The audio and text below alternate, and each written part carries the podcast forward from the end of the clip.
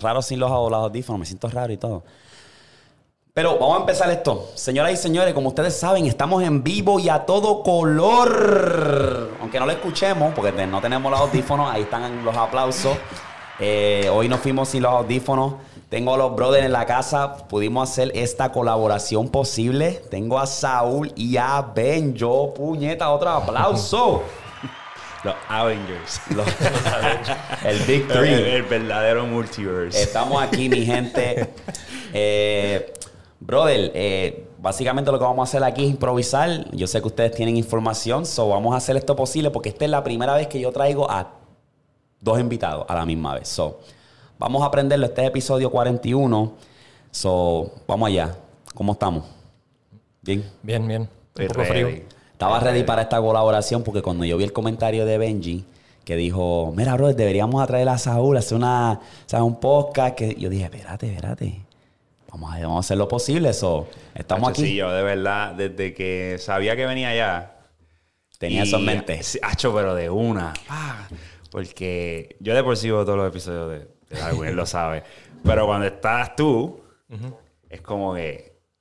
Hoy voy a aprender algo bien cabrón. Hoy voy a aprender algo que no sabía. Hoy me voy a poner a pensar, Hachi, y, y es durísimo, de verdad. Oye, esa del, del acento. Este, estaba bien interesante, el acento del español de Don- Andalucía. Sí. Estuvo bastante interesante, Sí. pero en los comentarios en TikTok me estaban diciendo que hay una isla, o una isla no, un, un país que es, que tiene el, el acento similar a nosotros. Voy a buscarlo ahora mismo. Bueno, es Y- colombiano. no, nos dijeron el acento canario. Se parece más. De la- de Islas Canarias. Canarias. Islas Canarias. Ok, eso me estaban diciendo, eso lo explotaron ahí de que el acento de las Islas Canarias y que España tiene varias secciones que tienen diferentes acentos, tipos de acentos. So, me estuvo interesante esa. Yo creo que esa fue mi parte favorita. Sí. del- y el de la bamba también estaba cabrona. Sí, Sí, mira. Hay una historia- vas a verlo ya en el próximo, ¿verdad? A este me contó el de la... ¿Quién fue que me, que me Yo, contó? de la Tú, el de la Bamba. Pues yo estaba escuchando el podcast en casa, entonces yo tenía la historia de la bamba antes de que tú la empezaras a hablar de ella. Y cuando sale, que dice, no, que como la bamba, yo no, no. Y, y daste la historia y yo, ¡ah! Me brinco el charco, no. Pero como quiera, este, vas a ver el podcast que voy en detalle con la canción. Que la Eh, historia Nacho, está- sí, está, está tremendo. De dónde viene. está- Sí. Eh, una de las cosas este, que vamos a hablar rapidito, ya que estábamos hablando fuera de las cámaras, es de lo que es la salud mental y la- el pensamiento suicida, ¿verdad? Saúl me está diciendo que hay una amiga que está pasando por un momento muy difícil y yo creo que es bueno tocarlo porque yo siento que no se toca mucho, ¿verdad? Aquí nosotros tendemos a vacilar, que hablamos de cosas serias, pero cuando hablamos de esos pensamientos suicidas y que a veces no sabemos que tenemos familiares y amigos que están pasando por esa situación, ¿cómo uno puede... O sea, ¿qué es la mejor manera que ustedes piensan que podemos como que, o sea, aclarar esa situación y poner a esa persona en una mejor situación? ¿Qué ustedes creen? I mean, usualmente, obviamente, tienes que hablar con alguien, ¿no? Ah, buscar una persona que puedes confiar con las cosas que estás pasando y compartirlos con ellos para que ellos puedan ayudarte de una manera u otra, porque a veces tú estás cerrado mentalmente a, tu- a lo que tú sientes y a lo mejor la ayuda de una persona te puede aclarar cosas o salir, ay- te ayuda a sacarte de ese, de ese hueco que tienes, metido, ¿no? Entonces, sí, hablar a alguien. Um, ahí estamos hablando como la- las llamadas de prevención o la línea de prevención para suicidio. Eso puede ser un, un lugar bueno para comenzar para hablar con alguien, ¿no? Que a, a lo mejor que no, que como está en la otra línea del teléfono, le puedes tener más Sí, es anonimato, que tú no sabes quién es. Quizás tenga la Sí. confianza de abrirte más. Yo siento que sí, a veces, especialmente yo siento que nosotros los hombres nos aguantamos aún más, ¿verdad? Porque a nosotros, no- ah, tú eres hombre, eh, tú sabes, como que no le importa, ¿sabes? La diferencia es, y eso lo, lo veo mucho víctimamente, lo veo mucho en TikTok, el trend que dicen por qué los hombres no se abren más o no dicen lo que, ¿sabes? lo que están pasando y eso. Y, y muchos tienen una cadena que dicen, no, es que no, a nadie le importa. Al final del día nosotros somos hombres y nos tenemos que averiguar porque a nadie le importa. So, ¿Qué ustedes piensan en cuanto a eso?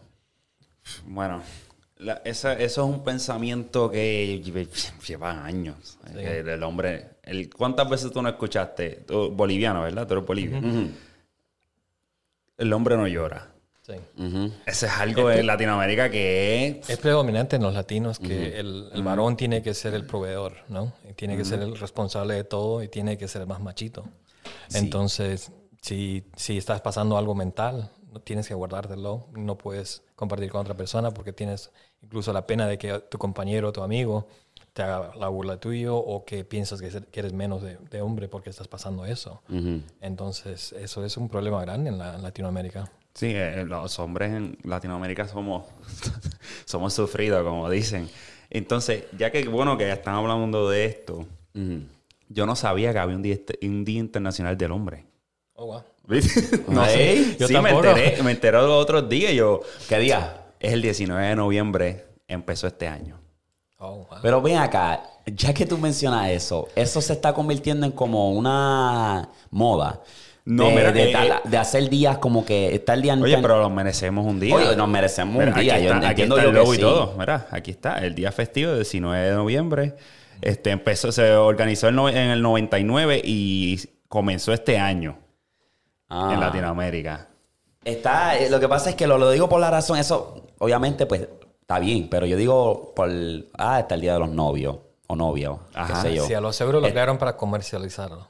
Está el día de los. Uh, el día de los hijos. Está el día de los. Uh, día de los padres, día de las madres. Bueno, eso sí, pero eso es comercial. Pero yo estoy hablando okay. de días como que. Okay. El día de no tener panty. Hay uno un día así. El día de la marihuana, que es el, el día 20 de. de, ajá, abril. 420. Eso es como que se está convirtiendo esto en un. Como. Tú sabes. Todos los comercial. Comercial. No sé si. No sé si decirlo comercial, pero más como que. Moda. Como Sí. que vamos a inventar un día para algo. Para que la gente lo postee en las redes y se vaya a virar el hashtag. A este paso cada día va a ser algo. Vamos a Yo celebrar creo que algo. sí. Vamos a So- celebrar todos los días algo diferente. Yo siento que en cuanto, ¿sabes? Lo de eso del, del suicidio y eso, yo creo que es bueno, sí, a- hablar con alguien, sacar todos los pensamientos que tú tienes, Sí. ah, porque eso te puede ayudar como que a tener otra expectativa, a que te hablen y te digan, mira, ¿sabes? Estás Sí. aquí, ¿sabes? Tú estás Algo que he este notado mundo. también que en base, que ayuda con la depresión, porque yo, yo tengo AD, ADD, Attention Deficit Disorder. Oh, en, de es- veras. en español es, eh, no sé cómo le llaman. ADD, eso mismo. Eh, ADD. Así lo conocen todos. Es ah, déficit de atención, básicamente. Déficit de atención. Exacto, déficit de atención. Entonces, el problema es que hay bastantes personas que tienen ese problema y lo único que es es que naces con eso. Es un, el, tu cuerpo es deficiente de producir el dopamine, que es el, el, el- Pero el dopamine tiene que ver con la concentración, de, porque básicamente... si tienes mucho dopamine, tienes, por ejemplo, mucha más memoria y puedes, ah, puedes eh, como le llaman, hiperactivo. Y si no tienes lo suficiente, es el ADD. Entonces, depende del nivel del, del- de que tengas. Pero el problema de eso es que, por ejemplo, si hay personas que tienen ADD, pero que son, que, se, que empiezan a, a encontrar sus cosas que le, que le ayudan en, que a ser felices, como sus, la música, pintar. Yo siento que muchas personas creativas Sí, las- lo tienen. Sí, ¿sabes? todas las personas artísticas usualmente tienen ADD. Y cuando a mí me diagnosticaron ADD, también me diagnosticaron con depresión, Mm. el desorden de depresión. Pero en esa época yo, no, yo no- nunca había tenido un ataque de depresión. Y me agarró bien fuerte cuando tuve un problema con una, una muchacha que estaba, que estaba yendo. Entonces ahí ya fui que So, te- no puedes controlarlo. So, tú dices cuando estabas saliendo con una muchacha, Claro. Eso también es otro tema interesante, ¿verdad? Porque es que nosotros somos tan atados, cuando, especialmente cuando nos gusta una persona, somos bien atados y dejamos que Nos esas afecta. emociones nos arropen, ¿verdad? ¿Qué pasa? Que cuando esa persona se va, porque mucha gente y muchas relaciones a base, y es una lección que tenemos que aprender todo, es como que no pongas toda tu energía alrededor de esa persona. relación. ¿Sabes? No pongas como que si tú ibas al gimnasio, si tú hacías música, ya que tú consigues una pareja, no dejes de hacer esas cosas porque si esa persona se va, entonces te quedas como que dejé todo por esta persona y quedas vacío. Y quedas vacío. El y quedas- clásico- ahí es que entra la depresión. Ese y- es el clásico, el pana que se aleja bien brutal de, de la- sí. de las amistades por estar con esa Exacto. persona. Entonces, cuando, ¿verdad? Desafortunadamente se aleja esa pareja, se ve solo. La razón la cual yo pude, ¿sabes? Eh, vencer la depresión cuando yo me dejé de, de- de mi exnovia fue por eso, porque yo estuve, o sea, nunca le paré y dije, no puedo hacerlo, porque si no me jodo. Seguí dándole al gym, siguiendo, tú sabes, haciendo esto, buscando cosas. Y eso es lo que yo recomiendo cuando a mí me escriben y me dicen, no, que estoy de, ¿sabes? deprimida o deprimido, tú sabes. Y yo les digo como que busca algo que te apasiona y no lo dejes de hacer. Y eso es lo bueno que mencionas porque la doctora me dijo, yo le pregunté a la doctora, ¿por qué tengo depresión si nunca he tenido ningún rastro de depresión? Y ella me dijo, era porque tú manejas bicicletas, vas a kayaking, paddleboarding, um, te gusta la música, tú, tú, eres DJ, tienes otras cosas que los carros y tus hijos que te traen pasión. Entonces, cuando tú estás invertido mentalmente en todas esas cosas, tu cuerpo mismo produce más dopamina. Entonces, te ayuda a balancear el, el, imbalance que tu cerebro tiene. Entonces, hay muchas personas que no, no, no, saben encontrar eso, como tú dices. Entonces, si estás con una relación que ha fallado y no tienes otras cosas que te ayudan a eso, empiezas a meterte a la depresión y no puedes controlarlo. Cuando, yo cuando me, me agarró bien fuerte, te juro, no podía, no podía. Y me hizo abrir los ojos a ver qué, qué es lo que personas pasan cuando están metidos en ese hueco de depresión. Uno puede hablarle, puede decirle, aconsejarle, pero químicamente tu cuerpo no puede responder. Y esa es otra parte grande de la, de la, depresión también, es que hay personas que son deprimidas porque tienen, por ejemplo, un balance de dopamina, pero hay personas también que son deprimidas porque tienen un balance de, químico de, de, la alimentación. Por ejemplo, eso tiene que ver también mucho. En un, yo creo que eso influye Bastante. Por ciento bien alto. La bien alto. Porque hay un, gas que estábamos hablando que tiene que, que lo que causa es como tú te sientas, ¿verdad? Entonces, mayor, y lo he mencionado muchas veces que la mayoría de las veces que comemos nos sentimos pesados y no queremos hacer nada y como que estamos como que down. Y eso tiene que ver mucho en la alimentación. Otra cosa también, uh, magnesio te afecta bastante. Uh, tu cuerpo tienes que, tienes que comer más o menos 450 miligramos de magnesio cada día. Y usualmente la comida que te trae magnesio son las bananas, los, el, chocolate oscuro. yo tengo pastillas, yo me tomo pastillas. Almendras. Mm. Pero si te pones a pensar, la dieta normal de nosotros, o la mayoría de las personas, no incluye nada de eso. Entonces, dicen que la, el, el, promedio de personas solamente consumen más o menos de 10 a 50 gramos de magnesio diario y necesitas 450. Entonces, imagínate, imagínate, eh, te pasan años y años y años y años y no tienes este mineral, entonces te empieza a afectar los nervios, te empieza a afectar tu depresión y cómo te sientes y, y, cuando te, te, agarra duro por las cosas de la vida. ahí se multiplica. eso está, está modificando bastante porque, ejemplo, en mi casa, mi esposo y yo tratamos de hacer la dieta keto, y, pero la gente que está patrocinando esa o apoyando esa dieta, recomienda que, bebamos magnesio. Que te ayuda a, Eso también y lo que ayuda a tranquilizarse. Mi esposa a veces cuando tiene mucho estrés, ella se... Sí, magnesio, te ayuda a, tranquilizar los, todos los nervios. Por ejemplo, te dicen que para, para si tienes problemas de ir a dormir, el magnesio te ayuda o el chamomile tea. Mm. entonces, pero imagínate, eso te afecta bastante. En español es té de tilo. sí, té de tilo. Es camomile, ¿verdad? Camomila, no. O sea, es camomile eh, tea, ¿verdad? Sí. Ese, esa es la, la florcita eh, blanca con... Sí. Ese camomila, sí, camomila. Mm. Eh, también una cosa es que, por ejemplo, aquí en los Estados Unidos hay un 75% de americanos que son deficientes a la vitamina D. Wow. A consumir el sol, a tomar las, las, vitaminas como tal. Y eso es un antidepresivo también. Sí. So, eso de la, mucha gente no lo sabe. Incluso, por ejemplo, el problema que hemos tenido en estos dos años con el COVID, el, hay personas que empiezan a tomar un montón de, de, vitamina C, pero lo que no saben es que si la, tu cuerpo, puedes tomar lo que tú quieras, pero si no, si no tienes suficiente zinc, el, cuerpo no, el, el, cuerpo no puede disolver la vitamina C. Tú básicamente lo estás botando. Lo estás botando. no te hace nada. Entonces hay personas que se enferman todo el tiempo y están tomando vitamin C pero no se dan cuenta que también necesitas otros minerales para que tu cuerpo absorba. Mm. Entonces eso afecta bastante. Mm. Ok, pues con razón, un, cuando me fui a poner la vacuna, o sea, fue la primera dosis, el doctor me dijo que para la próxima, por lo menos dos semanas antes, tomara 50 miligramos de zinc diario. Sí. Y entonces, a veces se me olvida, pero... Sí. pero sí, Los minerales son importantes. O sea, puedes tomar la vitamina, pero necesitas los minerales esenciales. Iron, uh, la- el zinc, el magnesio, uh, ¿cuál es el otro? Potasio. Necesitas eso. Entonces tu cuerpo no puede disolverlos, aunque puedas tomar. Incluso hubo un caso de un muchacho que tuvo uh, COVID, que él era un bodybuilder. Y cuando le agarró el, el, el- el- que te- te- creo que te con- compartí contigo, el, era un bodybuilder, entonces ya cuando agarró el COVID dijo, bueno, yo, yo estoy saludable, no me va a afectar en nada de eso, pero en tres, cuatro días se murió Wow. y era deficiente de zinc.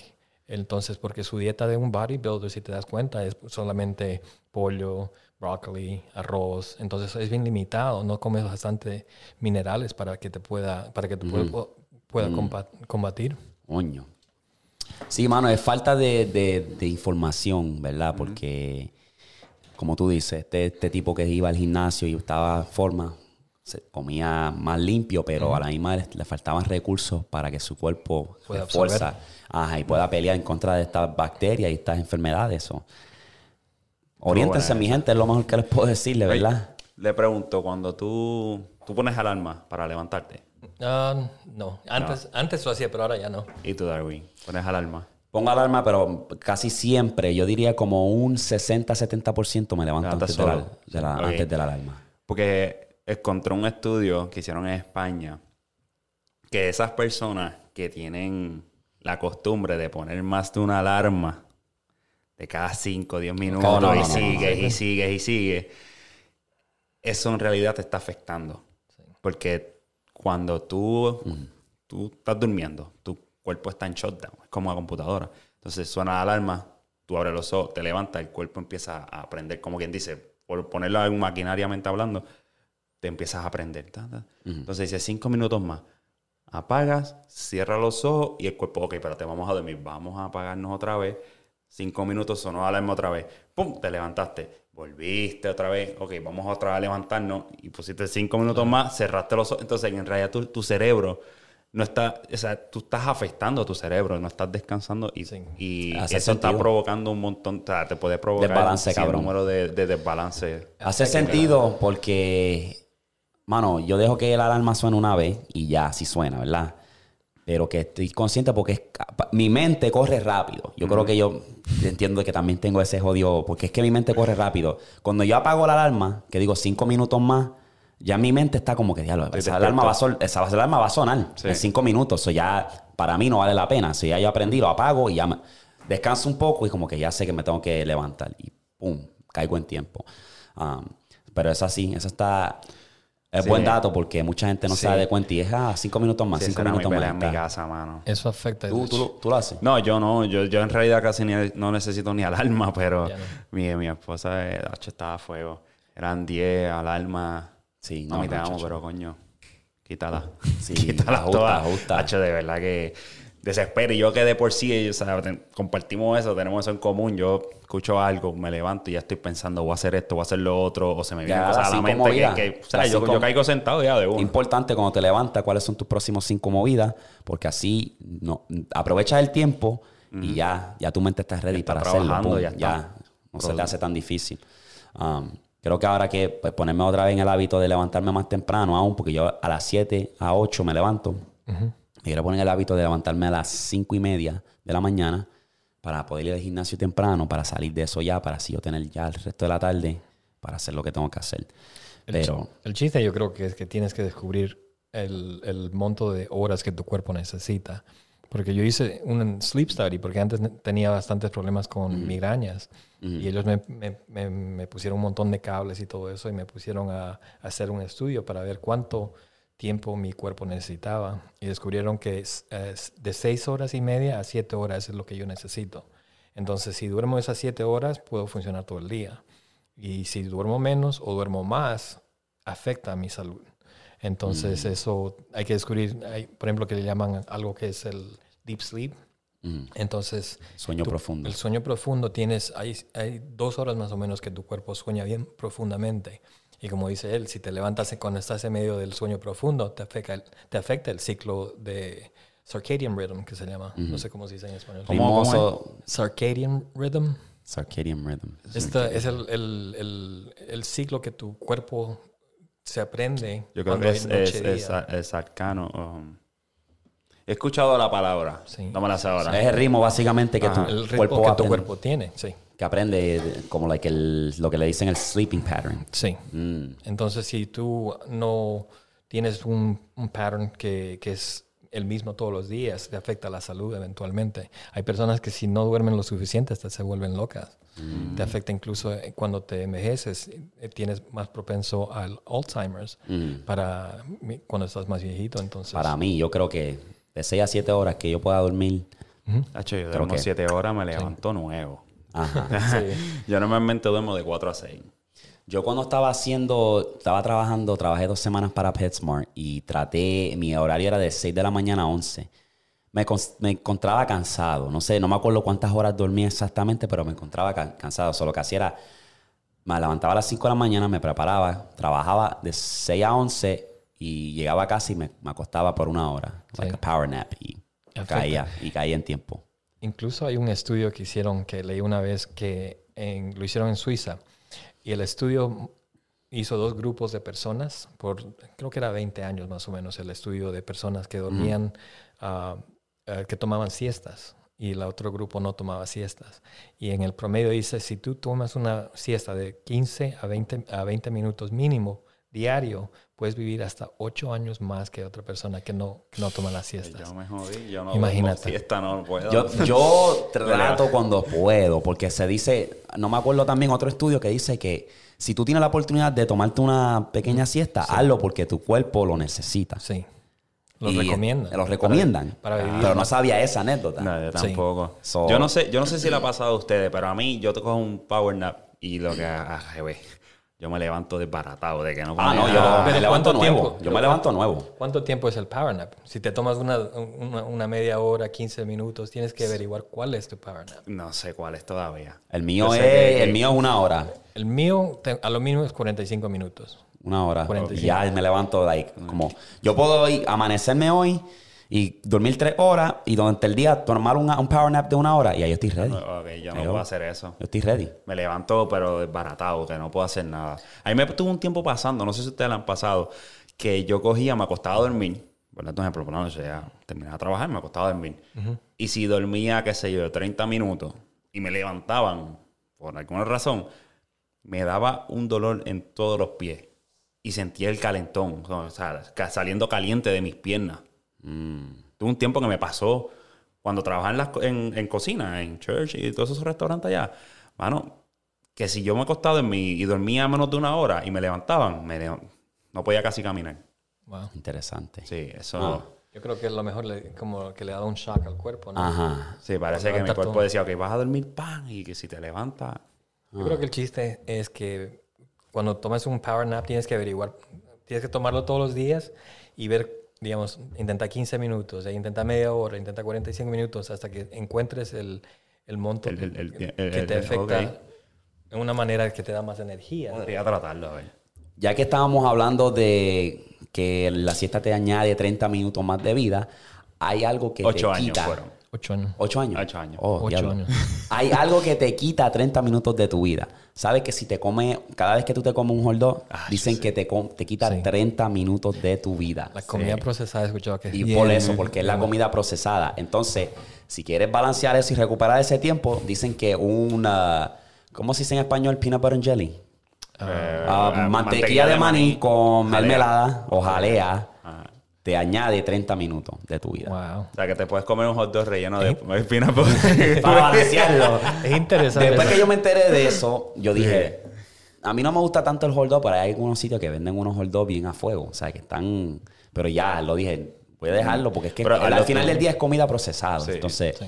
eso lo quité. Quité el jamón, porque el jamón también es procesado. Y en casa hay un... Compré un paquete de bacon que está ahí, lleva ahí. He leído artículos también que la, la comida que tú com- comes afecta bastante tu salud. Por ejemplo, la leche. Naturalmente, tu cuerpo no procesa eh, la leche. Nosotros hablamos de Y- eso. sí, y a- estaba leyendo un artículo dos días atrás en el cual dicen que es un- una modificación genética que el cuerpo eh, que hay ciertas personas que sí pueden asimilar la leche y hay personas que no. Y dicen que usualmente eso vino de las personas que vivían en la parte norte de, de, de Europa y en, las y en los países que antes tenían vacas y todo eso en el en Middle East, en Pakistán, en esos lugares. Entonces ellos tienen una modificación, pero 70% de la humanidad no puede procesar la leche. Solamente 30% puede procesarlo. Imagínate. Entonces aquí en Estados Unidos, si, si te das cuenta, tú agarras la leche y te, hay 1%, 2%, 3%. Por esa misma razón, porque si agarras la leche pura, te, te, daría, te hace daño. Mm. Imagínate. Esa leche de vaca es más que para Sí. cerrito, para, las mismas vacas, porque sí. no es para nosotros. ¿Sabes qué leí? Que leí que afecta, por ejemplo, a los hombres cuando tomas bastante leche. Eso es lo que te da más hormonas femeninas y eso es lo que, lo que causa, por ejemplo, los... Uh, los uh, las, las tetitas. Sí, en los, en los hombres. Hasta que se escuchó. ¿Qué? Ay, eh, no. Yo pensaba que era el pollo. No, y. Por las hormonas. Bueno, cualquier comida que tiene hormonas, dice. Pero la leche es la que tiene más hormonas, porque si te pones a pensar, la, leche es diseñada para que dé todo lo suficiente para, el, para las vacas pequeñas, para que puedan crecer y desarrollarte. Después, nosotros somos los únicos mamales que toman leche después de que somos adultos. exacto, exacto. nosotros no tomamos leche de nuestra mamá ahora mismo, como que hello. No hace sentido. Y si te pones a pensar, si 70% de los humanos no pueden procesar la leche, es, no es natural que tomamos leche. ¿Me entiendes? Entonces, eh, afecta bastante. Mano, y a mi 90% de las enfermedades que tenemos como seres humanos es por la causa de la comida que comemos. Básicamente la presión de sangre, presión, la enfermedad del corazón, el, diabetes. Famoso, el famoso dicho, tú lo que comes. Los frijoles. ¿Sabías que los frijoles te hacen bastante daño? Sí si no los cocinas, si hay un químico ahí, si no lo, si no lo cocinas propiamente, si consumes todo el tiempo, te afecta en, los intestinos y, te empieza a comer los intestinos de adentro para afuera. Sí, yo lo sabía. si, te fijas, las habichuelas, si te fijas, frijoles. comes frijoles y verás que en cuestión de media hora va a empezar a tirar gases. Sí. Así. Te afecta Rápido. bastante. Incluso si te lo comes cruda, solamente un poquito de frijoles te puede matar por ese químico, es bien puro. Por eso es que lo tienes que cocinar bien, bien fuerte. Entonces, y se cocinan por hora también. tienes que ponerle al bill por hora. Por eso los puertorriqueños tú ves que siempre están tirando peo. no, de verdad. O sea, todos los puertorriqueños que tú conozcas siempre van a estar tirando peo por eso mismo, por, las habichuelas. y yo ya está ya yo por lo menos lo comprobé, porque yo leí esa, yo leí ese artículo.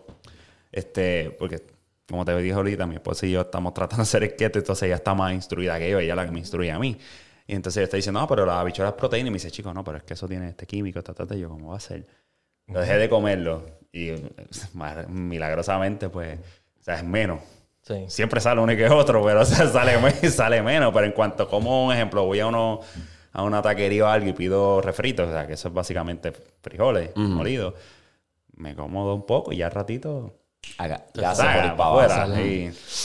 y, la alimentación es algo que estamos, yo digo que en parte estamos jodidos porque está en todas partes, ¿verdad? Si una persona como nosotros que nos mantenemos ocupados, nos mantenemos en la carretera, pues, ¿sabes? Hay veces que no puedo parar en mi casa a cocinarme algo y tengo que agarrar algo rápido, pum. Entonces, son bien pocas las opciones saludables. ¿Sabes? Eso es el, problema también es que no sabes cómo te afecta genéticamente, porque no hay estudios en, que han, de esas comidas en bastante tiempo.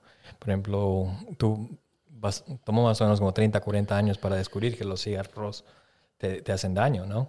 Entonces, imagínate si hubiera estudios para todo lo que consumes, a lo mejor eh, descubriríamos que, que, hay, hay cosas que te están afectando genéticamente en los, humanos modernos. Mm. Algo también interesante que, leí, hablando de cosas genéticas, descubrí que, por ejemplo, ahora los humanos modernos igual están ah, cambiando genéticamente. Descubrí, por ejemplo, que la mayoría de los muchachos más jóvenes ya no están naciendo con los, uh, los dientes moral, molares, ¿qué le llaman? Los, uh, los colmillos. Like wisdom tooth, yeah. Entonces dice que las generaciones pasadas han tenido cuatro, ahora la, mayoría de los niños están naciendo con tres o dos solamente, solamente los de abajo. Incluso también descubrí que hay una modificación genética que los muchachos más jóvenes, cuando comen cilantro, ellos, ellos, ah, a ellos les, gusta como, es, se les sabe como si fuera jabón. En vez de que, por ejemplo, nosotros apreciamos el, sabor del cilantro, pero ellos no pueden comerlo porque es bien, el paladar es, eh, diferente, diferente modificado. Ah. Y, es es, y es una modificación genética que solamente en los, en los, muchachos más pequeños, en los que estamos menos de 20 para abajo. Entonces, imagínate, es algo que recién están descubriendo. Han descubierto, por ejemplo, que ah, los, ah, el cerebro humano está quedándose más y más pequeño. Entonces, incluso los animales, los perros modernos, el cerebro es más pequeño que los perros de 40, 50 años atrás. ¿Por qué? ¿Cuál es la causa? Porque no necesitas usar bastante el, cerebro. Entonces, imagina si los perros de, antes tenían que sobrevivir, necesitaban el cerebro para... Comodidad, tú estás diciendo. Por eso que el perro vive a uno más. El cuerpo se está acomodando a lo que estamos viviendo. So, tú estás diciendo que gracias a nuestra tecnología y que tenemos todo en la palma de nuestras manos, está encogiendo nuestro cerebro, el crecimiento. Claro, porque quieres buscar cualquier cosa, lo Yo no me sé tu número, yo no me sé tu número. Yo tampoco me sé yo, Exactamente. Todo es Google, Google, Google. Wow. Claro. Entonces, imagínate, por ejemplo, mi padre, él podía, te podía viajar por todos lados y sabía dónde llegar y no tenía Google Maps ni, nada. Nosotros nos perdemos en todos lados, sin el teléfono, ¿no? ¡Wow! Eso es... El, cuerpo se está gastando, está cabrón. Da miedo. Oye, da miedo. Vamos a ponerlo un poquito más pata abajo, o sea, de contenido cool. Esta, esta, esta sesión fue bastante informativa, pero ahora es que le vamos a meter a Chambón Turbo. Ayer yo y el brother vimos la película de Spider-Man. Ya vamos a dar spoiler, pero ah, pues no vamos a dar spoiler aquí, obviamente, pero queremos hablar de lo que es el multiverso. A mí me estuvo interesante porque habla de eso. Y lo hemos visto en varias películas también, que habla mucho del multiverso. Y a mí me está curioso porque yo siento que puede ser que haya algo por ahí, ¿verdad? En cuanto a los multiversos. ¿Hay multiversos por ahí o qué, cuál es tu...? Hay teorías que sostienen que hay multiversos. Hay teorías que incluso Einstein, uh, él, envasó sus estudios en la teoría de multiverse. Y la mayoría de las películas de Marvel utilizan ideas de, la, ciencia para, para, sus películas. Entonces, bastante de las cosas que estás mirando en la televisión se basan en ciencia. Por eso es que te, te captura tu imaginación, porque es, en realidad es en base a algo que puede ser que haya realidad. Mm. Hablamos anteriormente, por ejemplo, que puede que explique ciertas cosas como, por ejemplo, los déjà vus. O puede que mm. explique cosas que como... muchos me dan los déjà vus. Sí. Eso es un, es un sentimiento, un feeling tan raro cuando tú sientes ese déjà vu y tú como que, ¿dónde carajo salió este...? ¿Cómo yo lo hice? Yo, ¿Por qué me estoy acordando yo te puedo decir que hoy día a mí me dan más déjà vu que antes. Mientras pasan los años me dan más. Sí, una cosa bastante... bastante es, algo bien que te digo que hay veces que me pasa que digo, me, me, quedo parado y todo empiezo a mirar por los lados. Y wow, pero Imagínate. yo viví esto. Y la, la, base fundamental del metaverse dice que tú existes en diferentes universos paralelos de uno a otro, pero cada, cada versión tuya tiene diferentes experiencias. Entonces, si a lo mejor, por ejemplo, estás en un lugar que en tu mente piensas que has estado ahí, en la teoría de, de Metaverse, es que a lo mejor no eras tú, sino la versión tuya en otro paralelo. Un, paralelo que tuvo esa experiencia y tú hasta... Tú estás, estás conectado de uno al otro. ¡Ay, María! ¡Qué interesante! Esa está dura. esa está dura. Pues me estaba interesante porque dicen que, obviamente, en las películas también dicen que para viajar en el multiverso, si tuviésemos una máquina, para, es peligroso porque puedes alterar lo que es el timeline, lo que es el, tiempo, ¿verdad? Y, las acciones. Y estábamos hablando de eso ayer y me estuvo interesante cuando hicimos el podcast. Y era como que Benji decía que el superpoder que él quería era viajar en el tiempo. Y yo dije, pero eso es peligroso, papá. Pues yo siento que si tú cambias algún evento en la historia, cambia todo el presente y el futuro. Entonces, da curiosidad, ¿verdad? Da, curiosidad. También dicen que el espejo sirve como un, como un portal, de eso dicen. Sirve como un portal para ver tu versión en otro... Es bien raro, como que para ver tu versión en otro... Universo. otro exacto. Como un portal, como que... Y si es. Eso sería cool. ¿Cómo tú te imaginarías? ¿Tú cómo te imaginarías en otro multiverso? ¿Cómo te gustaría decir, yo, mira, esa versión es mía? Yo siento que... Sería interesante. Sí.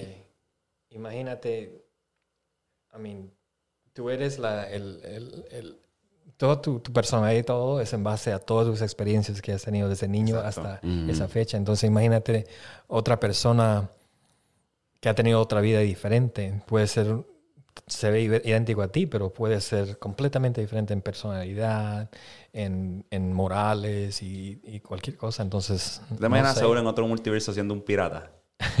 No, es que eso está bien curioso porque Ah. si uno pudiera viajar y ver esa versión tuya, como que, ah, tú eres un pirata, estás por ahí en el barco, estás robándote otro barco y tú estás como que, diablo, qué cool me veo como pirata. El pirata viene para acá y ve a Saúl ahí dando historias, dedicando a la gente, bien tranquilo, como que, ese soy yo. No, ese Por no eso a mí yo. me gusta mucho, porque yo siento que esto, a la misma vez como que nos están queriendo decir algo con esta, esta programación, porque también está Rick and Morty, que esos muñequitos, esas caricaturas están duros en la madre. Hablan mucho de diferentes versiones de ellos mismos, entonces hablan de lo que es alterar el tiempo, y todo eso para mí es curioso, porque a veces sen- sentimos que, que hay algo que está alterando estos, estos eventos, como lo que es el Mandela Effect, que lo hemos hablado un montón de Sí. veces. Eso para mí está, está jodedor. O incluso, por ejemplo, no solamente eso, pero también la reencarnación que, que hablamos una vez, ¿te acuerdas? Porque hay personas que sí se acuerdan el pasado. Sí, Entonces, ¿cómo se explica eso? sí. Ya, Eh. ya que, ya que mencionas reencarnación, yo tenía aquí una teoría de que hablan sobre teorías de, sobre la vida eterna, ¿verdad? Y una de las teorías es la reencarnación, que según los budistas, pues dicen que tú reencarnas, depende de cómo hayas vivido tu vida, pues puede ser una persona, puede ser un objeto, puede ser un ser divino, puede ser lo que sea. No necesariamente tiene que Un ser otro, animal otro cuerpo, o- un animal, un insecto, lo que sea. Entonces está la otra teoría, que es el biocentrismo, que eso es basado en la, la química cuántica, que dice que la muerte no existe. O sea, que tú pasas, tú mueres y tu conciencia va a otro plano. Eso podría interpretarlo como un multiverso, supongo yo, no sé, algo así. Y entonces está la otra que es la clásica. La, la que si crees en Dios, pues vas al, al cielo y si Haces cosas malas. vas para el infierno. Ese, ese es el clásico. Yo creo que eh, la mayoría de la gente cree en, en esa. Y entonces está la del olvido, que esa la encontré muy interesante. Cuando la leí, no sé por qué pensé bastante en los mexicanos, porque es como.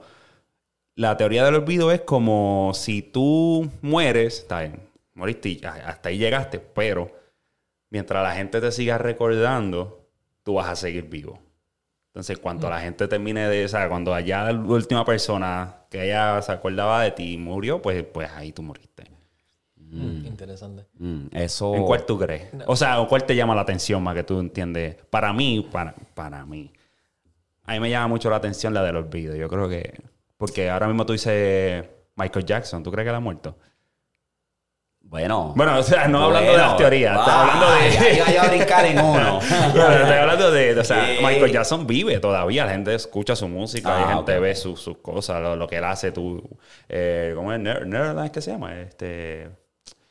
El castillo que él tenía. Este... ¿Cómo se llama? Neverland. Neverland. Ajá. O sea, tú ves eso y dices Michael Jackson o otros tipos de cantantes, Freddie Mercury como el de Queen. O sea, que- Ese es el, el tú dices, la creencia mexicana.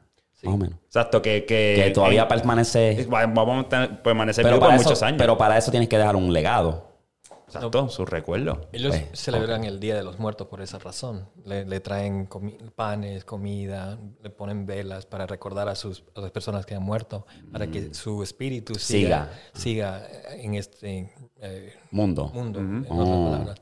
So, Pero eso, es- eso es bien interesante porque, ¿cómo, cómo tú- qué, qué es tu, tu opinión, por ejemplo, en los fantasmas? eso te iba a eso iba a llegar. Mira, yo voy a contar una anécdota que me pasó hace un mes y medio. Vamos a poner dos meses atrás en New Jersey.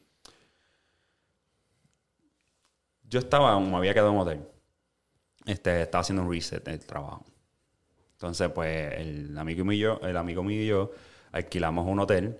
Entonces, pues, de dos cámaras, o sea, dormíamos separados, pero que ese día yo me acuesto a dormir y me fui, o sea, estaba bien cansado, me acuesto a dormir, pero yo sentí que algo, o sea, cuando tú pones la rodilla en la cama, se hunde, ¿verdad? Yo sentí que algo, puso una rodilla cerca, entre medio de mis pies, y yo estaba ya durmiendo y me levanté. ¿Quién diantre está aquí? Abro los ojos, miro y no hay nada. Pues ok, me vuelvo a dormir.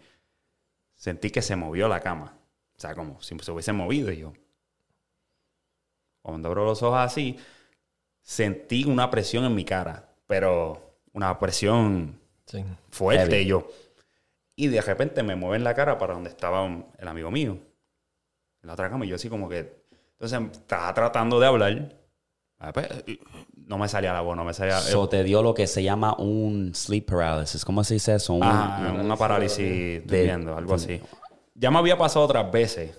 Eso sí me da miedo. Eso a mí me ha pasado otras veces. Te viró. Pero eso de sentir que estaba algo aquí y que me haya virado la cara, nunca me había pasado. Y que no podías hablar tampoco. Y no podía hablar, entonces seguí como... Hasta que me salió Pedro, Pedro, Pedro, Pedro, Y me salió más fuerte. Y ahí fue como, sentí que se fue yo. ¿Qué carajo pasó aquí? Pues cojo, me quedo así y lo miro a él. Como que diantre, como que, ¿qué pasó aquí? Me acuesto otra vez y rápido. O sea, cerré los ojos y sentí otra vez, ¡pam! Miré otra vez, no hay nada. Vuelvo y cerré los ojos y ¡pum! Lo mismo, rápido. No, cabrón, ya chido. No, no, no. te lo juro. No. Mira, se me paran los pelos. Cabrón. Se yo me voy del fucking hotel. yo me quedé, entonces, lo, lo, curioso... Mira, tengo los pelos parados. O sea, esto, no, esto es mentira. Cuando me pasó lo mismo, pues ahí volvieron. O sea, estoy acabo de levantarme. Miro, cierro los ojos y siento, pa, pa, pa, pero más rápido. Y pa, mira, me pararon los pelos otra vez. Y yo, wow. Y lo mismo, me quedé sin voz. hasta que me salió, Pedro, Pedro, Pedro. Y ese levantó, ¿qué pasó? yo, loco, pero tú no sentiste nada. no, yo no sentí nada. Entonces me quedé así, pero dije, nada, pues voy a dormir. Como si nada hubiese pasado. Cuando me levanto en la mañana, ahí como que le doy cas, como que diantre que fue lo que me pasó a mí. Y desde ahí, hecho, como que me paniqué. Entonces, mi pregunta es que no confundiste eso con un sueño, porque... No. A mí me ha pasado, ¿verdad? No, no fue sueño. No. Sí. A mí me ha pasado y, el, de lo que me puedo acordar mucho es que estoy durmiendo y en mi cama estoy viendo una araña gigante. Y me levanto, que está en la sábana, ¿verdad? Me levanto y tiro la sábana y después como que caigo en tiempo, como que, espérate, una araña aquí en Oklahoma no existe, así de grande. Y empiezo a buscar y es como que estaba yo en el sueño y está cabrón porque estoy soñando en que estoy en mi cuarto durmiendo, pero que está esa araña. Y me levanté ajorado. Y lo he hecho, que me da hasta miedo a veces porque si yo estoy con una mujer o algo y me da ese... de que yo me levante en medio de la noche como que... ¡Era puñeta! Like, ¿sabes? Como que, wow, el, el, sueño y la realidad como que a veces me hacen cuestionar lo que es la realidad. Tú sabes. Entonces, volviendo a los fantasmas. Yo he tenido experiencia de niño de, fantasmas. Cuéntate una, vez. Me puedo quedar todo un episodio hablando de eso, porque... estamos diciendo entonces que creemos en los fantasmas, en los espíritus que están por ahí. Yo no sé si creo o no creo, pero sí hay algo, porque sí lo he visto. Yo lo he visto cuando era niño. Mi padre era religioso, pero antes de que mi padre era religioso era bien mundano. y, hubo, y, hubo, un momento en que él de, quiso dejar la, la, vida política que tenía y quiso convertirse a religioso. Y empezó a invitar un montón de personas a la casa para preguntarles, que le contesten todas las preguntas que él tenía. Y él, hablaba, él leía bastante. Y me acuerdo que habían pastores, habían uh, de la iglesia católica, habían los mormones, los testigos de Jehová y todo, venían a la casa y se quedaban discutiendo por horas. Y cuando mi padre decidió de meterse a la religión y ya estaba a querer bautizarse, en esas dos o tres semanas, te juro, pasaron un montón de cosas. Una de, una de las amigas de la familia se murió. Esa, esa, misma noche que estábamos viendo la película, vimos mi, eh, mi papá, mi madre y todo en, en, la ventana, así como, una, como un espíritu, algo oscuro, pero se escuchaba que como si alguien estaba llorando, como si una mujer estaba llorando. El, el próximo día recibimos la noticia que se había muerto. Después mi hermano, te juro, estábamos en el garaje. En el garaje allá en nuestro país era de ladrillos. la, la, y entonces cuando mi padre parqueaba el carro quedaba cabalito y había un hueco ahí que le, le entraban las llantas cabalito. Y mi hermano, mi hermano pequeño estaba jugando atrás del carro y era más o menos como, o sea, no se podía mover el carro, tenías que empujarlo. Y de pronto mi padre estaba en la cocina ayudando a mi madre a cocinar y el carro empezó a, a moverse de abajo, de frente para abajo, o sea, de, de atrás adelante a poquito. Y mi hermano pequeño estaba atrás del carro. Mi padre empezó a correr, salió por, y él lo agarró a mi, a mi hermano pequeño y lo empujó y el carro empezó a chocar al, al garaje. Te juro, un montón de cosas. En esas tres semanas pasaron un montón de cosas. Y cuando mi padre se bautizó, terminaron todo. En una, una, una, una época que eh, en esa misma semana estábamos, por ejemplo, en la, cenando. Y sabes que en los países no- nosotros tenemos la- las botellas de Coca-Cola de, de- de De- vidrio. vidrio, sí. Entonces, cuando, cuando, cuando hay que poner una, un- la- ¿cómo se dice? El cup, upside down. Ah, arriba, boca arriba. Boca arriba. Ajá. Y lo pusimos ahí para que el gas no se evapore. Y estamos comiendo y de repente la, la, el, el, el cup se levantó. El vaso. El vaso enfrente de nosotros. Mi madre gritó tan fuerte, te juro, que se desmayó. Wow. Enfrente de nosotros. Diablo, brother. Mi madre se levantó y me dijo, no quiero nada más de, de- de religión en esta casa, que esto, que el otro, porque estaba con un miedo tremendo. Entonces, sí, yo lo, yo lo he experimentado todas esas cosas así de primera, en, en- en mi propia vida, ¿no? Entonces, pero yo, tú sabes, a, a mí me gustan las cosas de ciencia. Entonces, ciencia y religión y ciencia y cosas de fantasmas. eterna. No batalla, no tiene no hay explicación de esa. Entonces, en eso sí tengo. A mí me gusta ver qué, qué piensan las personas, porque incluso hay, hay historias hasta de, de exorcismo. Eso te iba a preguntar Sí. también. ¿no? Entonces, ¿cómo se explica, cómo la ciencia explica que hay personas que están pose- poseídas Yo- por demonios? Entrevisté a un muchacho, ¿verdad? Entrevisté a un muchacho en mi podcast en inglés que estuvo poseído. ¿Sabes? Él me enseñó el video y él explica ese proceso que él decía que él lo que sentía era que algo, una energía negativa. Entonces, eh, tenía los ojos virados. En el video tú lo puedes ver. Tiene los ojos virados, está tirado en el piso y está el pastor tratando de, de- de sacarle ese demonio que tiene adentro. Entonces, para mí eso es bien curioso porque se han visto muchos casos de lo que es exorcismo, de que se te meten los demonios esto. Y para mí, mi teoría en cuanto a eso, yo siento que los espíritus que están por ahí siempre están negativos, siempre están llorando, siempre están tristes, es que en- no debieron de morir y murieron en una manera desafortunada. Puede ser que haya sido rapteado, puede ser que haya, lo hayan confundido, lo hayan torturado, tú sabes. Y ese espíritu se queda en este mundo porque no debió de morir como, como clásico de llegaste a viejo Una- o en alguna una muerte condición tranquila. tranquila, una muerte tranquila, exacto. Eso es lo que yo pienso en cuanto a eso de los espíritus. Yo trato de no creer en eso, en eso mucho porque no quiero atraer esa energía, ¿verdad? No, claro. So, yo- Eso es lo que para te mí eso decir. no. Eso es lo que te iba a decir. Mi padre, por ejemplo, no nos dejaban. eh, yo nunca he visto películas de terror en mi casa. Prohibido. Por esa misma razón, porque atrae esa energía negativa. Pero yo, yo creí. Eso lo dice mi mamá. Sí. No, no, chacho, yo trato Pero no. ponete a pensar algo. Yo, mi teoría mía, o sea, como no soy muy religioso, entonces mi teoría mía es que si, digamos, hay un, un universo paralelo en nosotros y si la teoría, por ejemplo, de reencarnación sí existe, entonces eso sí explicaría, digamos, que tu espíritu o tu alma o, o la- tu lo, que, lo que te da vida, en otras Ajá. palabras, en- se queda trancado en un, entre nuestro mundo y el siguiente, de una, de una forma, a lo mejor lo- como, como murió.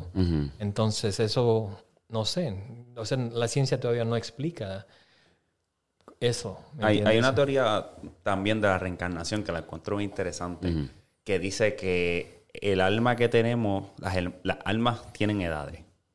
Ejemplo, Mm. hay almas que, porque tú ves personas, por ejemplo, en mi casa, mi hija tiene 16 años, pero para mí el alma de ella es vieja, que ha vivido ya bastante porque es una persona madura desde muy pequeño. O sea, hay personas que tú ves niños de 5 años con una capacidad y una madurez o de 10 años que tú dices, wow, pero...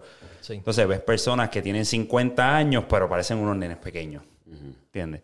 Y dicen que hay una teoría de eso, que, que tú vas viviendo, vas viviendo. Hay almas recién nacidas y hay almas que ya llevan diferentes cuerpos y el que tú tienes, pues, pues ya tú creas esa, esa madurez o ese intelecto. Eso es interesante porque te acuerdas en un episodio estamos hablando de la Universidad de Virginia que está estudiando la reencarnación y dice que la mayoría de las personas o los casos que ellos han estudiado son niños de más o menos de 6 años pa- para abajo Ok. que se acuerdan y tienen recolectan más cosas de su vida pasada que personas adultas. Entonces es interesante si eso sí existe. I mean, hay, hay todo un departamento en la Universidad de Virginia que está dedicado a eso, porque hay bastantes casos ya. que- Hubo un caso en, en Pensilvania que el- la persona fue, dijo, yo quiero ir a tal sitio. Y fue, y cuando fue, ahí mismito fue donde el- su... Su Otra o vida. sea, el- el- su otra vida se había perdido en, la- en una guerra en el 1900 algo, en, en 1800 algo en Pensilvania que hubo. Sí. Y él murió ahí mismito y cuando se paró ahí sintió el dolor y todo eso. Eso está bien. Eso Entonces está- imagínate si esos, si esos almas o quedan trancados de uno a otro y se quedan en este, en este mundo y puede que se que expliquen o que, puede- que esa energía misma se puede meter en un cuerpo tuyo, puede explicar la- la- las reencarnaciones y todo. A mí las reencarnaciones y los exorcismos, ¿no? Pero incluso hay, uno, hay algo que es bien ah, aquí mismo en Oklahoma City. No sé si has escuchado las anécdotas de los jugadores de, de, de basketball en el Skirving Hotel. ¿No escuchaste? Ah, de los jugadores de NBA que vienen para aquí. que los que, que, hay como un, que es como un hotel embrujado algo así. que eh, sí, que hay un fantasma en el, en el hotel mismo que los ha molestado y los ha, los ha agarrado en las zonas privadas. ¿No escuchaste eso? ¿No, escuchaste? Anda, pa'l carajo. So, so la historia dice Eh, tenemos un fantasma bellaco aquí en Oklahoma que está loco por darle una mamadita a estos jugadores de NBA. Pendiente. sí, diga la historia, Saúl. Pero dice que la historia de que el dueño de la- del el hotel del Skirvin Hotel ah, tenía una, una sancha o una, una, una de las, ah, ¿cómo se llama? Empleadas. Ajá. Y, y él tuvo una hija o un hijo con esa empleada. Y la embara- tuvo como un affair, como Claro, un... la embarazó. Ahora dicen que el, el bebé nunca na- nació, pero la muchacha dicen que él, él mismo la mató a ella. O, o sea, no, no se sabe exactamente la- la- cómo se murió, pero sí murió en el hotel. Entonces, dicen que creen que por, por esconderla Eh, de es su esposa y cosas así. Entonces, en ese, en ese piso de ese hotel, dice que cuando la gente se, se, Se duerme. se duerme ahí, pueden, se levantan porque sienten el espíritu de esa. Dice que la, la mujer afecta más, más a los varones y los, los molesta. y ¿Ve? todo. ¿Ve lo que te digo? Murió, no debió de morir y murió de una manera eh, desafortunada y ahí está su espíritu por ahí, porque hay, hay- hay hoteles que están disque embrujados, ¿verdad? Y tiene que ver obligado, si tú buscas un hotel embrujado es que porque pasó algo. Casas es la misma situación. Si tú ves las películas de, de lo que es el Conjuring y todas esas jodiendas, eh, la mayoría están a base de historias reales y hay algunos que en, en- no me acuerdo en cuál fue, pero que ellos se meten en una casa que estaba embrujada y era porque anteriormente habían matado a una familia ahí. Entonces, si te pones todo. a pensar si hay, si esos almas están trancados en esto, en este mundo, hay personas que son personas normales como tú y yo, pero también esos serían los es- espíritus o las almas buenas. Pero Mm. digamos, en el pasado ha habido bastantes atrocidades. Había personas que los han matado, pero esas personas eran tremendas, ¿no? Entonces que no tienen discrupo de, de asesinar y todo eso. Entonces esos son los espíritus malos, yo creo que siguen quedando aquí, ¿no? Wow. ¿Qué clase de episodio ha sido este, mano? ¿Qué? Diablo. Estamos oscuros. las Sí. um, Oscura. Oye, tengo una pregunta. zumba. Ok, tengo una pregunta para abundar un poco. Vamos hipotéticamente hablando. Si tú pudieras eliminar una clase social, los ricos, los pobres o clase media, no matarlo, o sea, eliminarla de la, de la, de la, de la sociedad. O sea, no es que decir, va a eliminar, por ejemplo, va a So, te eliminar a los pobres, va a matar a todos los pobres. No, no, o sea, si en un mundo perfecto sería mejor sin la clase rica o la mediana o los pobres. ¿cómo eliminarías esa clase? Pero No, él está- te estás refiriendo económicamente. Económicamente, Económicamente. exacto. Que no hubieran ricos o que no hubieran pobres o que O- no hubieran o- clase mediana. Hmm, interesante. Yo creo que. A ver, no sé. Que la po- yo diría la pobreza. O sea, los, los- eliminaría o sea, lo que es el- lo que es vivir, o sea, el trabajo que tú tengas va a ser lo suficiente para que te clasifique como clase media. Porque al final del día, pues los ricos están creyendo más oportunidades. Ahora mismo, por ejemplo, Amazon crea cientos y picos de, de, de- de Trabajo. empleo, de trabajo, ¿verdad? Entonces, sin ese Amazon, sin los Walmart, sin, son corporaciones grandes, pero hay- no hay, mucha gente no tiene la mentalidad de, de hacer su propia cosa, son conformes con trabajar un trabajo normal. Y esos trabajos, que esas corporaciones grandes prohíben eso. Esa comodidad, esa seguridad de tener un cheque todos los, todos los- cada dos semanas. Pero el problema es la condición humana, que siempre quieres más. ¿Me entiendes? Entonces, digamos, si, si te eliminas la, la- la gente pobre y les das dinero para que puedan solven- solventar su... No dar dinero como tal, es como que el trabajo que tú vas a tener, ya no importa el trabajo que sea, vas a ganar lo suficiente para clasificarte como clase media. O sea, al final del día estás pagando los taxes, impuestos, Una todo, casa mejor, una un carro casa, mejor. Estás, estás poniendo dinero, regresándolo para atrás en la economía, porque te va a forzar a agarrar un carro, una casa, tener hijos. Pero ¿a qué punto es suficiente? Por ejemplo, imagínate los ricos. Por ejemplo, Jeff Bezos puede dejar trabajar hoy día y no trabajar un día más en toda su vida. Los Y nietos, los bisnietos. Y tiene bastante dinero para que todas sus generaciones puedan, puedan vivir confortable. Ajá. Pero todavía ahí él sigue trabajando. No es suficiente. Hay personas que, por ejemplo... Pero es que, ¿qué tú vas a hacer? Si tú eres el hombre más rico del mundo, ¿qué tú vas a hacer? Yo no voy, yo no pensaría en el retiro porque me voy a aburrir. Va a llegar un punto. Entonces, eso lo habla perfectamente. Hay un episodio en SpongeBob que eh, cuando Mr. Crab vende el- su restaurante, le dan dinero con cojones. O sea, les- es un contrato grande que le dan. Él hace todo lo que él soñó hacer. Lo hace y lo hace y lo hace. Y llegó un punto que él se que él dijo, espérate, yo quiero comprar el, mi restaurante para atrás porque esto ya no me satisface. Ya hice todo, fui a hacer, jugar golf, me senté encima de un, de un yate, fui a hacer, a pintar. Esto me aburre, ya tengo que volver. Entonces, gente como lo que es Elon, lo que eh, son gente que son psicópatas en ese aspecto de que siempre quieren hacer algo, siempre se quieren mantener ocupado. Yo siento que yo sería así. Ya sea viajando, Sí. ya sea haciendo esto, ya sea... Siento que yo sería así porque es como que, ¿qué voy a hacer? Si, si tengo todo ese dinero, yo no, me- no me quiero retirar. Yo, creo- el- yo estoy seguro que se lo disfruta. Como que, ¿qué, qué podemos hacer para evolucionar?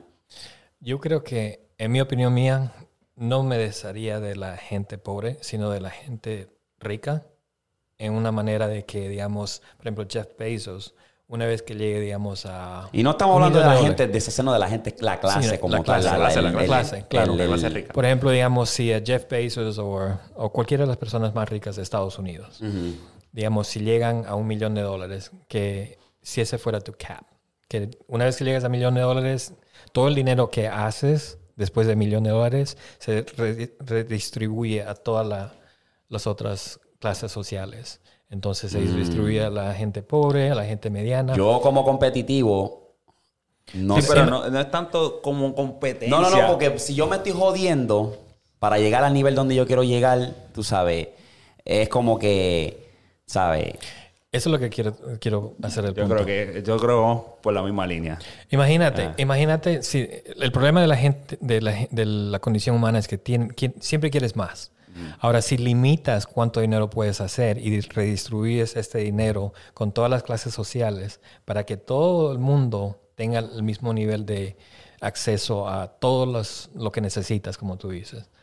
Imagínate lo que tú harías con tu tiempo. Por ejemplo, digamos, si tú necesitas siete- 70 mil dólares al año para sobrevivir, si alguien te lo da, ahora tienes tiempo para leer más, para investigar. Imagínate si Albert Einstein le daban dinero, 70 mil dólares al año, para que él pueda hacer research de todo lo que le, le interesaba. Imagínate cuántas más inversiones hubiera hecho él. ¿Me entiendes? Entonces, el ah, yo creo que el problema humano es que estás metido en, el, en una condición de que tienes que salir de la escuela, ir a trabajar y trabajar y pro- proveer a tu familia. proveer- Entonces, la imaginación que antes tenían los científicos de, que descubrieron muchas de las cosas que, que, que, utilizamos hoy día, esa, esa imaginación se ha perdido. Porque ya no puedes, tienes que sobrevivir, tienes que proveer. Exacto. ¿Me entiendes? Te, te, te limita a... Sí, porque la, una pregunta, ¿para qué tú quieres tener más dinero? Para dejárselo a generaciones, generaciones y generaciones a hijos míos.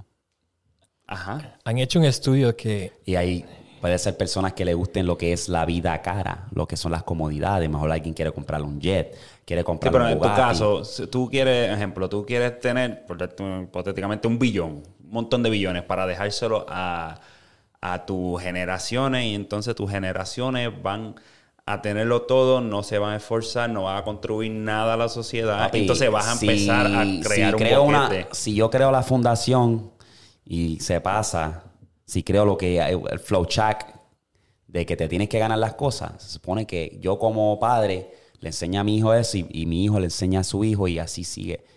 Puede ser que no pase, puede ser que sí. Pero ¿verdad? siempre va a haber alguien en esa generación que no va a hacerlo. Oh, Sí, y eso está bien. A lo mejor ya yo no voy a estar, so, que te la averigüe, ¿verdad? Entonces, no sé, yo siento que yo a mí me gusta tener, ¿sabes? Me gusta trabajar, me gusta, ¿sabes? Estar siempre ocupado y llegar a ese punto de que, ¿sabes? Quiero, yo lo dije, yo quiero ser, Imagínate que si tú me da la oportunidad, voy a, voy a ser millonario. Oye, imagínate que tú, el límite sea un millón, como dice Saúl. Llegaste al millón, por decirte un número.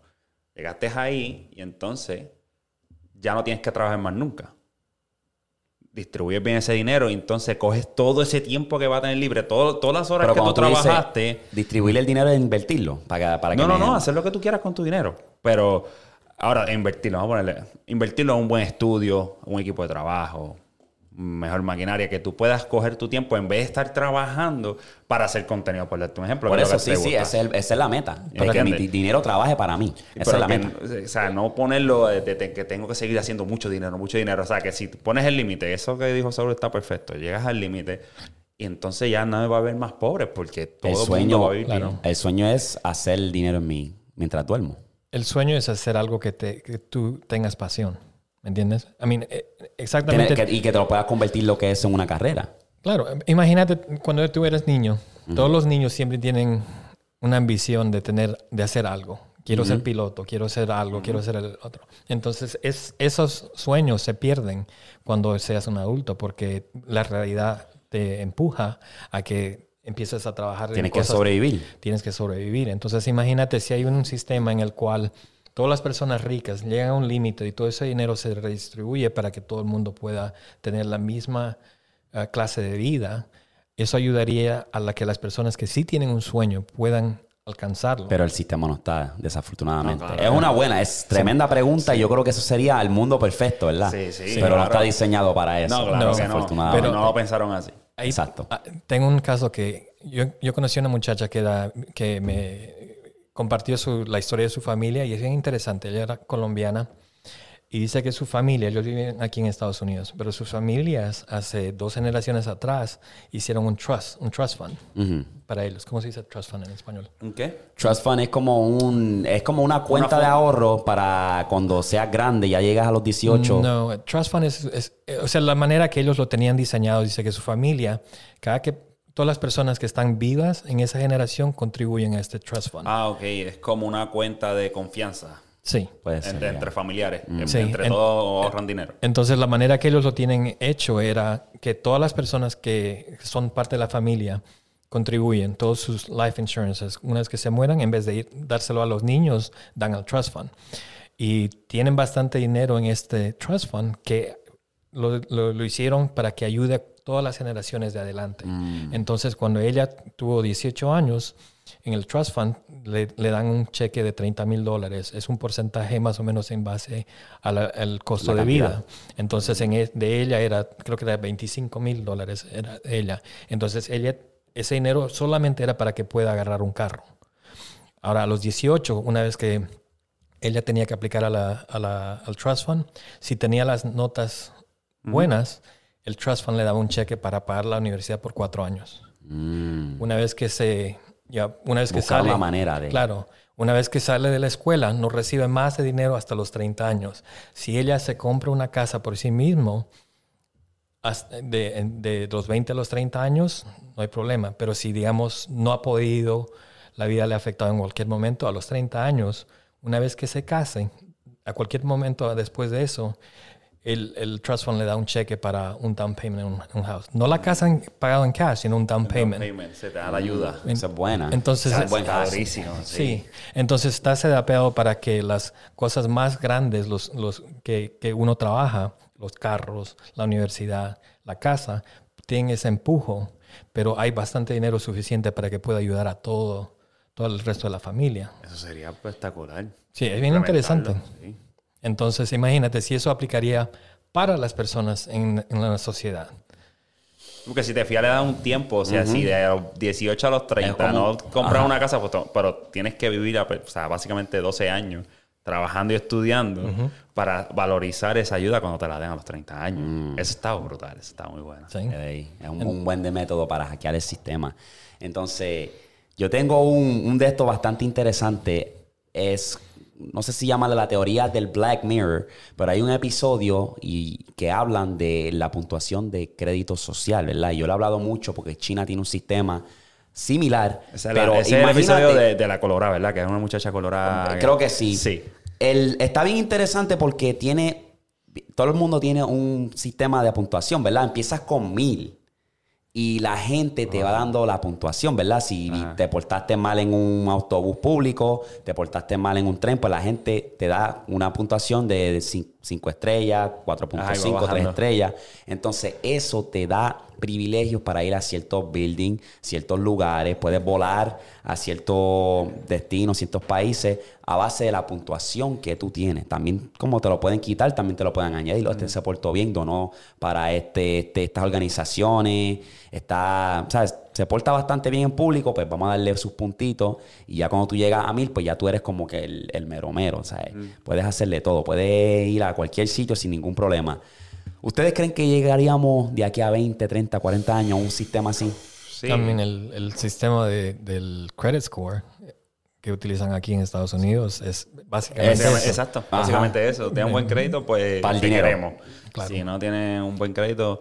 Te afecta en todo. Te afecta en el todo, carro, la casa. Pero lo malo del, del, del, sistema de crédito es de que en vez de, de ayudarte, te porque constantemente tienes que estar endeudado para que te beneficie, ¿verdad? Entonces empujas para que te estés endeudado, pero no te ayuda, ¿me entiendes? Por ejemplo, si una persona está sufriendo porque no tiene un trabajo bueno o algo, o algo ya le te Jodiste. te jodiste. O alguien, si digamos, te da COVID.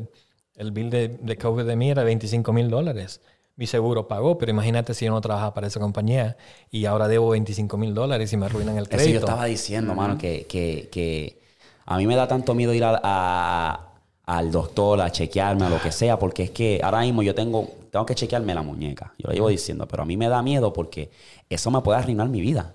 Porque me hacen una operación y esto y esto no cubre, porque tenemos, gracias a Dios, pues tenemos aseguranza a través de nuestros trabajos.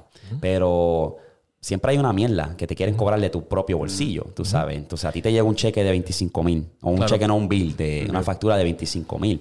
Entonces a mí me yo nada más me hice unos rayos X y fui a una dos visitas. Y hasta el sol de hoy los otros días me llegó un bill.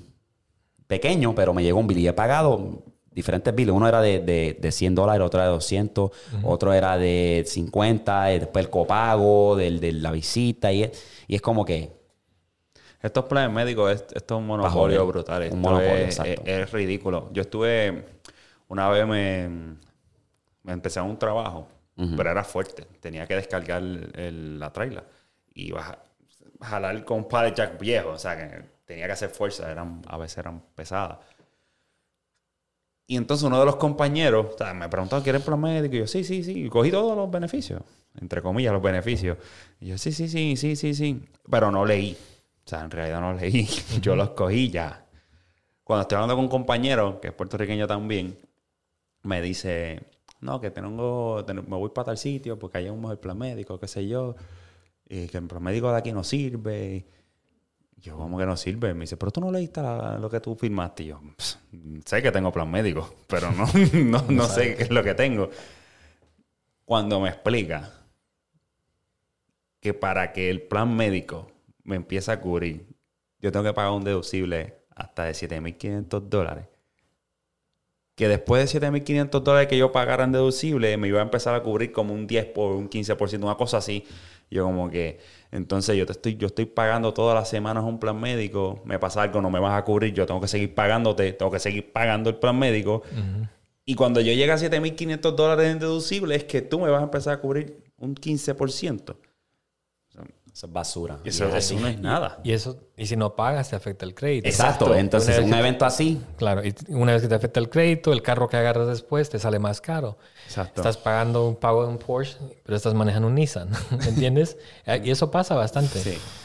Eso, esos eventos así son las que pues, pueden pasar. Tú, como tú dices, te pueden despedir del trabajo y entonces estás en una situación apretada. Entonces, yo entiendo que si tú pasas por una situación así, debería haber un método donde tú puedas pausar y poner un estatus como que, mira, estoy empleado, aguántame, porque si yo llevo toda mi vida pagando bien y una situación que no estuvo, no estaba en mi control, coño.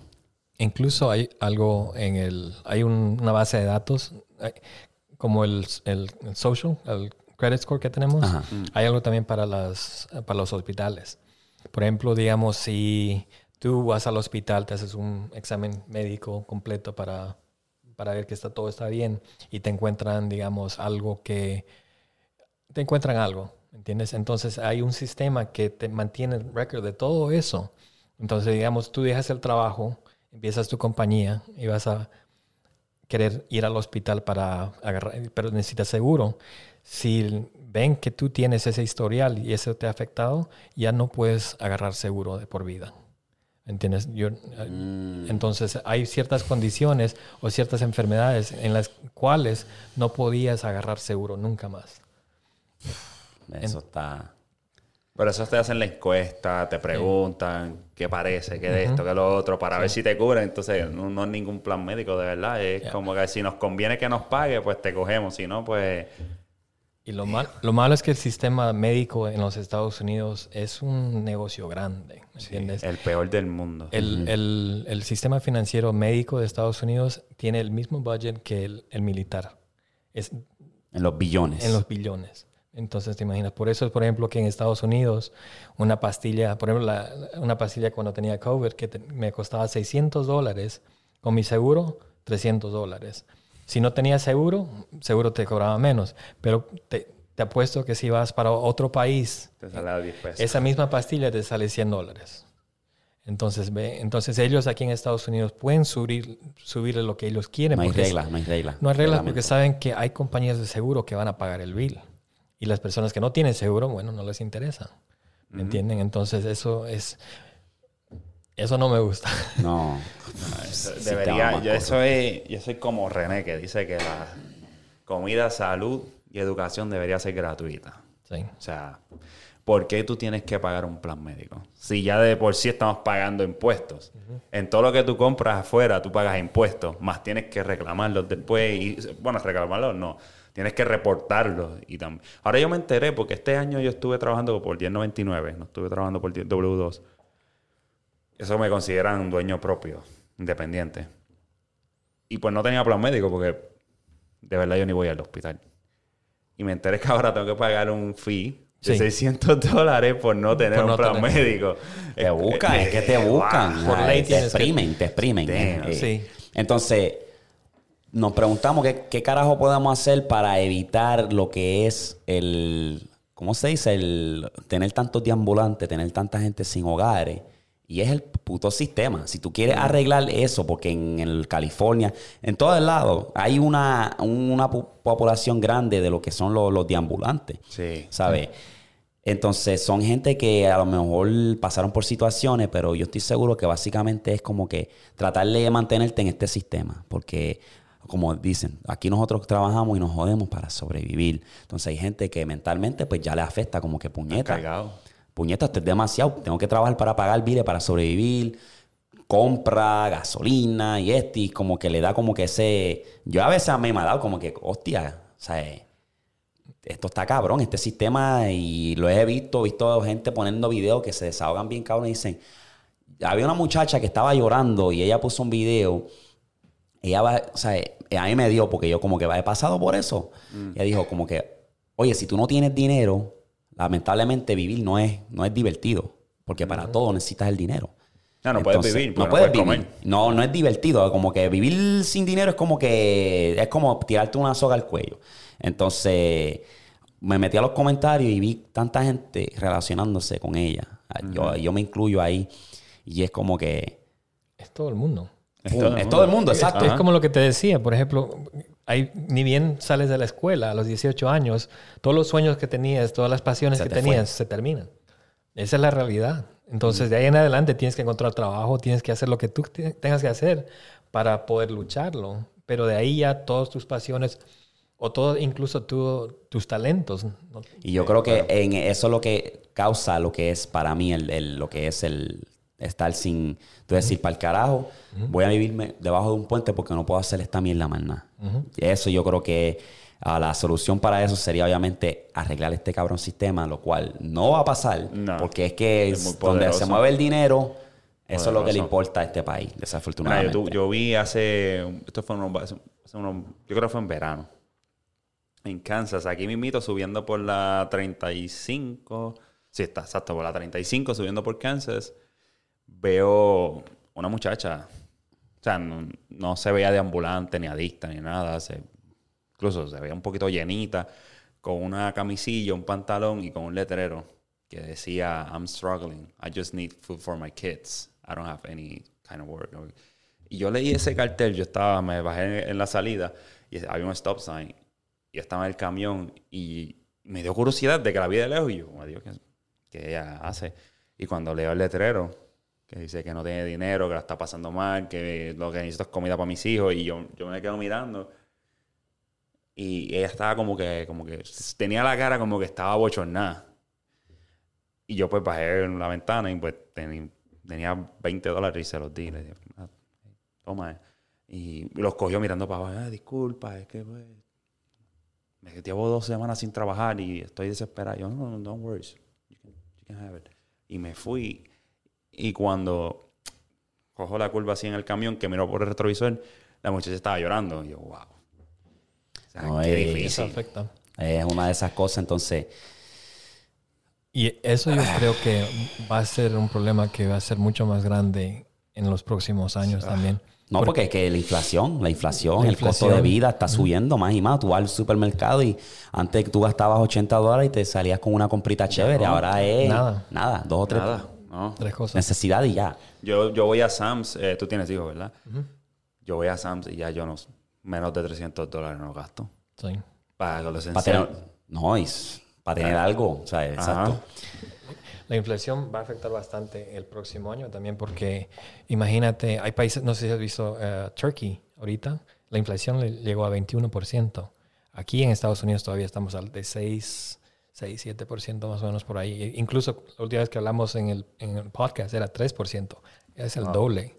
Entonces, vi un artículo que dice que si hubieras ahorrado mil dólares dos años atrás, antes del COVID, esos mil dólares hoy día solo te compraría cosas equivalentes a 600 dólares nada más. Imagínate. Entonces, por eso recomiendan que pongas tu dinero en, el Bitcoin, Bitcoin, Ethereum, en eh, comprarte casa, real estate. Uh, Cosas que vayan subiendo en valor. Claro, oro o silver. Porque si, imagínate si pasa lo mismo que pasó en Venezuela, que el mercado se, se arruinó todo, entonces los billetes están ahí utilizando como... servilleta, exacto, una servilleta. Ah, mira, yo lo que voy a decir, en verdad, y voy a cerrar aquí, ya llevamos una hora y 18 minutos. Yeah, sí. No te quites, no se quiten, de verdad. Yo sé que a veces pues, podemos pasar por esto, estas montañas rusas bien duro, pero que eh, hablamos de lo negativo, pero también está lo positivo. Usted, ¿sabes? Un sitio donde te da bastantes oportunidades, nos da la, tú sabes, la oportunidad de, realizar un sueño. So sigan sus metas, no se quiten. Aquí estamos nosotros, mira, estamos aquí haciendo el podcast. Se lo agradezco a los brothers que tomaron de su tiempo para venir acá a darnos buena información, buena conversación. So, no se quiten, sigan motivados y mafia activa. ¿Quieren decir algo antes de cerrar? que ah, si, tienen si están deprimidos, que busquen ayuda. Exacto. Habla con alguien, amigo, tía, abuelo, alguien. Este, hay líneas que están dispuestos también a- para ayudarte. Entonces busca ayuda de verdad y habla con alguien porque eso te va a ayudar. A mí, a mí me escriben a veces y eso a mí, para mí, eh, yo tengo una muchacha que lo mencioné en el podcast anterior y me escribió y me dijo, pues por casualidad de la vida me topé con tu TikTok, me llevó a tu YouTube y vi un episodio y me identifiqué demasiado con tu contenido. Cuando hablas de o sea, metas y montañas rusas y retos que pasan en la vida y que tienes que seguir, me sentí bien identificada y de verdad que te doy las gracias porque he estado pasando por un momento difícil en mi vida y gracias a tu contenido me ayudó a ver la luz. Y eso para mí fue... Eso es grande. Sí. Son Me, Oscar, se me pararon los pelos y todo. Sí. Entonces, ¿sabes? Como uno dice, sigue, porque este, si estamos aquí es por algo y tenemos un propósito, so hay, que, hay que llegar a ese propósito, hay que llegar a esas metas. so. No se quiten, mi gente. Benji, ¿tiene algo que decir? No, mano, este, súper duro, Saúl. Coño, de verdad, gracias, Saúl. Pero siempre uno aprende un montón. este- este Hay estuvo hijo de puta. Este, nada, de verdad lo mismo, gente. No se quiten. Sé que a veces es cabrón, a veces es difícil.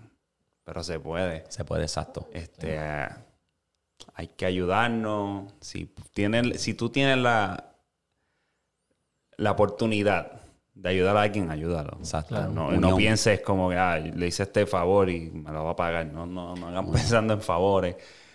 Necesitan, hay mucha gente que necesita ayuda. Hay que también pensar que no todo el mundo tiene un buen día siempre. También que eso influye, que a veces tú veas a alguien gritando o molesto por ahí, pero tú no sabes qué está, está pasando con él o qué fue lo que pasó. Y, y lo mismo, la gente que está depresiva, eso es un lado oscuro. Busquen ayuda, hay líneas, hay amigos, hasta un, hasta un desconocido. Que a mí me ha pasado mucho, que estoy parado en un lugar y se me pega alguien y empieza a hablarme. Al principio yo, ah, yo como que, ah, ¿qué hace este? Pero ya con los años, pues, como que contra. Si esta persona se me paró al lado y me está hablando y me empezó a contar sus problemas, es que está buscando con quién ventilar. Últimamente, y más en estos tiempos que estamos viviendo, que es cada vez más duro y, y uno de aquí está más fundido y son más cosas y más cosas y eventualmente esto no va a parar, esto va, va peor. Pero nada, gente, ayu- ayuden, si pueden ayudar a alguien, ayúdenlo. Que eso es lo, para eso es lo que uno se lleva para la tumba. Lo que tú haces aquí, el legado. Exacto. En la teoría del olvido. Exacto. Tiempos difíciles crean soldados, o manténganse con la frente en alto. Y yo entiendo que este ha sido uno de nuestros mejores episodios. Y yo estoy seguro que la mafia está por ahí, todavía aquí. So, si tú viste esto hasta el final, comenta el trío. Y yo te voy a mandar saludos en el próximo podcast. So, vamos para encima también, gente. Los veo. Se me cuidan. Bendiciones. Chequete flow. Peace.